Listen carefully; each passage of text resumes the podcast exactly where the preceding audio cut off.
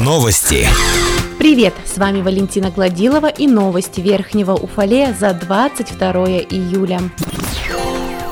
Компания Polymed Engineering, которая строит в Верхнем Уфалее современный завод по производству металлического цинка, представила фирменный стиль и проект внешнего вида будущего предприятия. Завод Кариплант будет выпускать металлический цинк. Проектируемая мощность 1200 тонн цинка в год, численность сотрудников 820 человек, объем инвестиций 26,5 миллиардов рублей. Запуск запланирован на 2023 год. Предприятие является резидентом территории, опережающей составляющего социально-экономического развития Верхней Уфалей. К проектированию и оснащению предприятия привлечены ведущие отечественные проектно-изыскательные организации, а также мировые лидеры в области разработки технологий и оборудования для металлургического производства. Это гарантирует высокий уровень промышленной и экологической безопасности предприятия.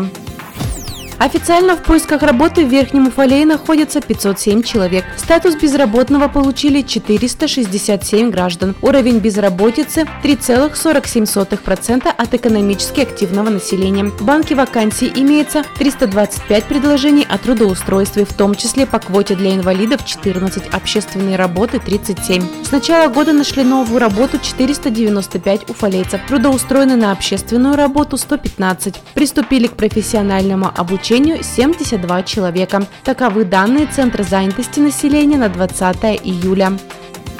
Рейды по соблюдению масочного режима продолжаются в Верхнем Уфалее. С 19 по 21 июля проведено 53 проверки, из них 47 в торговых объектах, 3 – это общественные места и 3 – общественный транспорт. Вынесено 34 предупреждения. В аптеках города в настоящее время дефицита масок и антисептических средств нет.